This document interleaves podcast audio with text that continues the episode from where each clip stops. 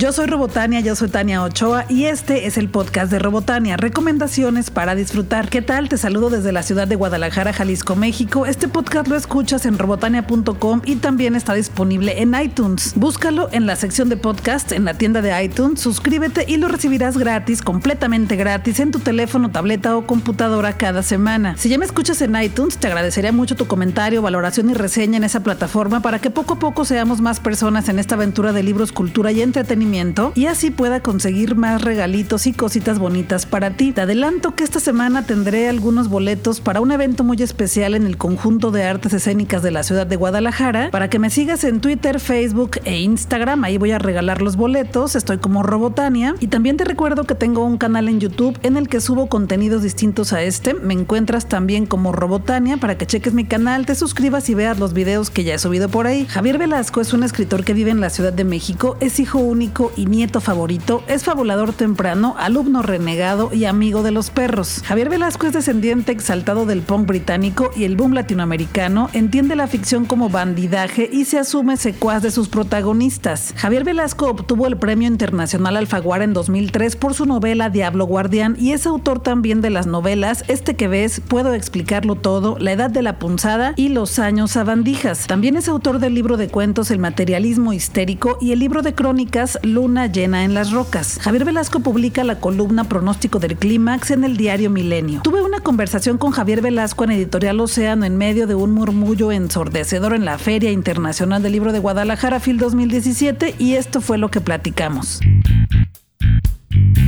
Hola Javier, bienvenido a este podcast. ¿Qué tal? Muy bien, ¿cómo estás Tania? Bien, también gracias. He notado que en la actualidad y desde siempre, casi desde tus inicios, los jóvenes se han apropiado de tus libros, de tus historias. Es algo que me parece muy bonito porque en esa edad en la que es entre los 14 y 18 años más o menos es cuando más te apropias de las cosas y dices, es mi libro, es mi canción, es mi banda, es mi película. Yo he detectado eso, que los jóvenes principalmente son los que se apropiaron de tus libros. ¿Qué piensas de eso? ¿Cómo te sienta eso? Mira, se siente muy bien. A veces me me preguntan cuál es la razón, ya me encantaría yo saberla.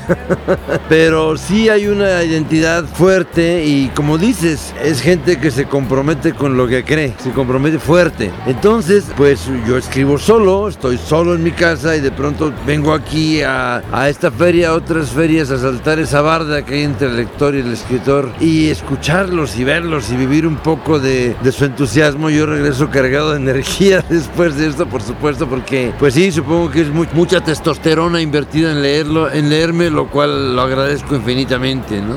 Lo que te iba a decir que yo en tu literatura encuentro mucha energía también y eso es lo que iba, te has de ir lleno de energía de tanta juventud. Justo hoy en la fila está lleno de adolescentes y eso debe de ser muy motivante. Sí, tenemos esta sobredosis hormonal. Sí, porque hay un candor y al mismo tiempo una sinceridad en el lector joven y yo no, no he olvidado, de ninguna manera he olvidado las cartas las que les escribí a escritores que por supuesto nunca me contestaron, pero toda la vehemencia que pones en eso, pues ver esas puertas que se abren, fíjate, ayer estuve en Ecos de la Fil, en una prepa, no hombre, es la locura, esas visitas a prepa es como el sueldo que te pagan por venir a la Fil. Podría ser una terapia y yo la aceptaría feliz. ¿Cuál es el elemento que más has notado que ellos han encontrado en tus libros que posiblemente tú no lo habías notado? ¿Cuáles son las preguntas más recurrentes o qué es lo que más te mencionan que encuentran en tus historias? Bueno, mira, no, no puedo más que tener teorías, realmente no sé, pero mi teoría de algún modo es que se dan cuenta que de entrada la opinión del lector me importa un reverendo pepino, me importa un reverendo pepino la, la opinión de quien sea. Escribo también en parte para atreverme a hacer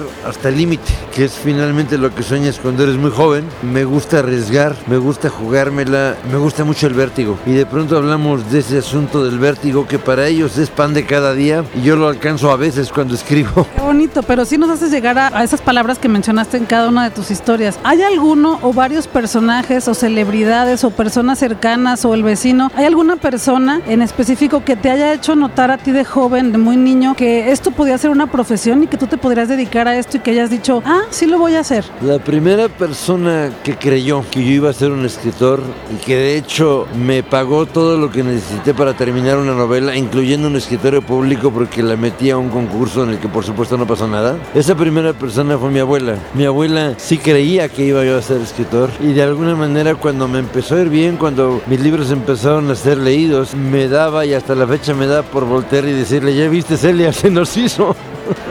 ¿Y ella todavía vive o ya no? No, no, ella dejó de vivir hace mucho tiempo, pero se ha instalado dentro de mí desde entonces. Yo tengo una complicidad permanente con mi abuela, mi abuela Celia. E, ella era la que cuando era muy niño, pues me contaba cantidad de historias de la familia, historias de mi madre, historias del hermano de mi madre. Yo sé de dónde vengo y, y lo que hubo atrás de mí gracias a ella. Ella fue la que me aficionó a las narraciones. Pasábamos hasta las 2, 3 de la mañana en su recámara con ella contando mis historias, me las contaba varias veces y yo quería que me las contara varias veces porque de alguna manera dentro sentía que tenía que guardarlas y me estaba dando algo que luego yo iba a utilizar y así fue. Qué bonito, qué bonito tener una abuela así. De niño eh, ya contaste que tu abuela te contaba esas historias y tú las guardabas, pero de niño ya te gustaba contar historias de alguna forma, hacías algo con lo que contaras historias tal cual. Empecé a escribir con nueve años, eh, un poco para fugarme del salón, no me gustaba la escuela, entonces escribir en horas de clase era pues jugar, ponerme a jugar, básicamente era jugar. Y después, pues en esos mismos años me gustaba hacer obras de teatro para mi abuela, que era la que me pagaba el boleto.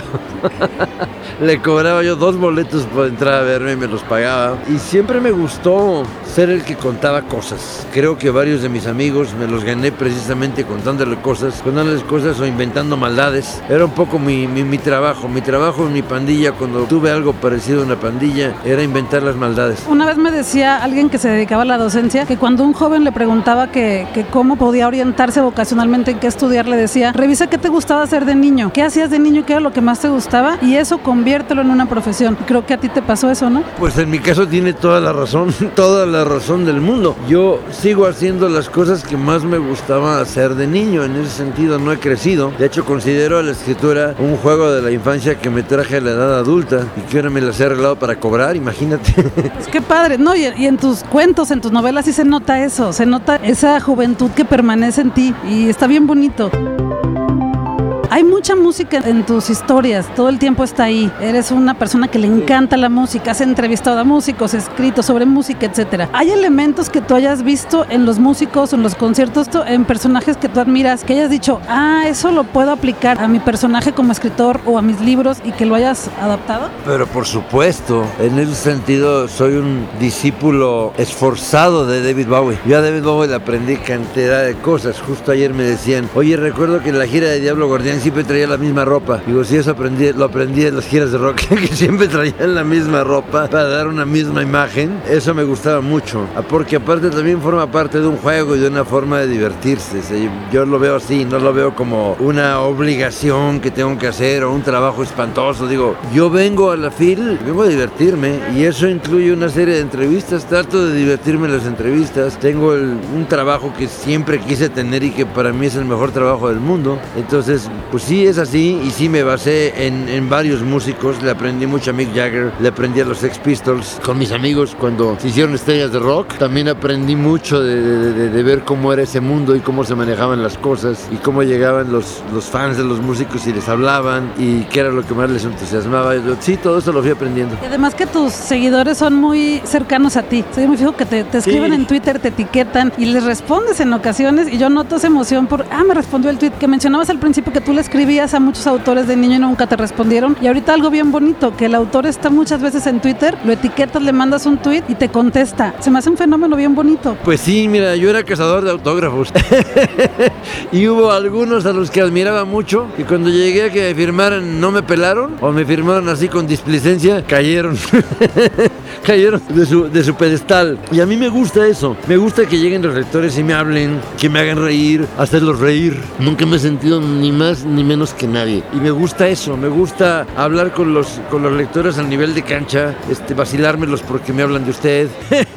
en una, una ocasión llegó un lector aquí a la fila y me dijo, oye, este, yo aposté con unos amigos a que me ibas a aceptar una cerveza. Y dije, pues vele cobrando y invítame la cerveza. y nos fuimos a echar la cerveza. Qué, qué, bonito que pueda pasar eso como, como, o sea, como lector que te pueda no pasar. Lo puedes hacer siempre, pero, pero cuando puedes, sabes que ellos lo aprecian y sabes que tú también lo vas a disfrutar.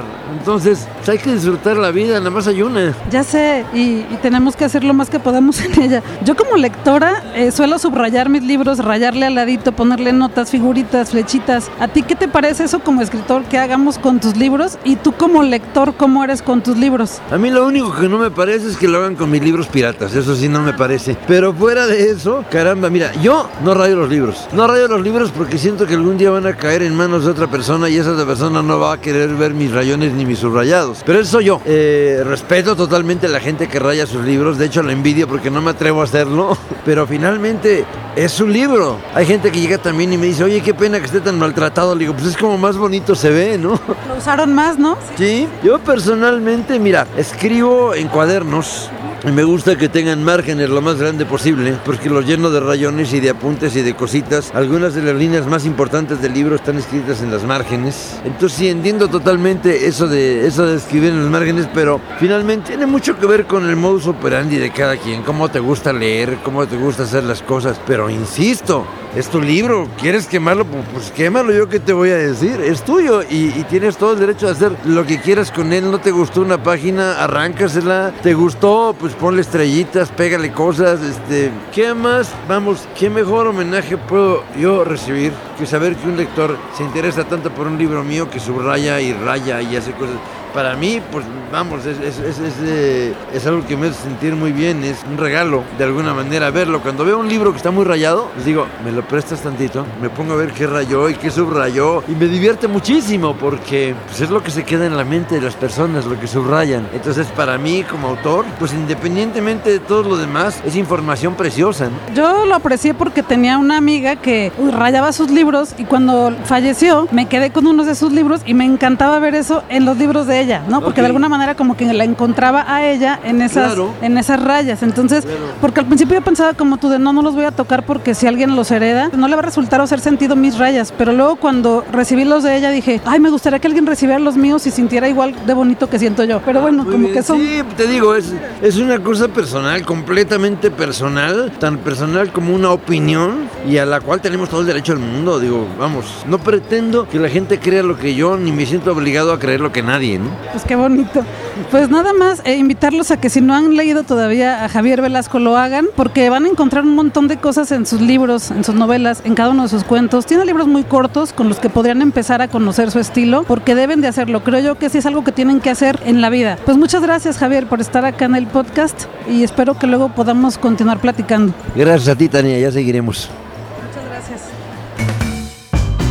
Platícame qué libros has leído de Javier Velasco o cuál vas a leer este año. Regreso pronto con otro podcast en robotania.com. También lo puedes escuchar en iTunes. Suscríbete para que lo recibas gratis cada semana. Platícame también con quién te gustaría que grabara una charla para que puedas escucharla aquí en el podcast de Robotania. Y te recuerdo que esta semana voy a regalar boletos para un evento muy especial en el conjunto de artes escénicas de la ciudad de Guadalajara. Sígueme en Twitter, Facebook e Instagram. Estoy como Robotania. Yo soy Robotania, yo soy Tania Ochoa y este es el podcast de Robotania. Recomendaciones para disfrutar. Vámonos a disfrutar que la vida es corta y el tiempo se nos está terminando.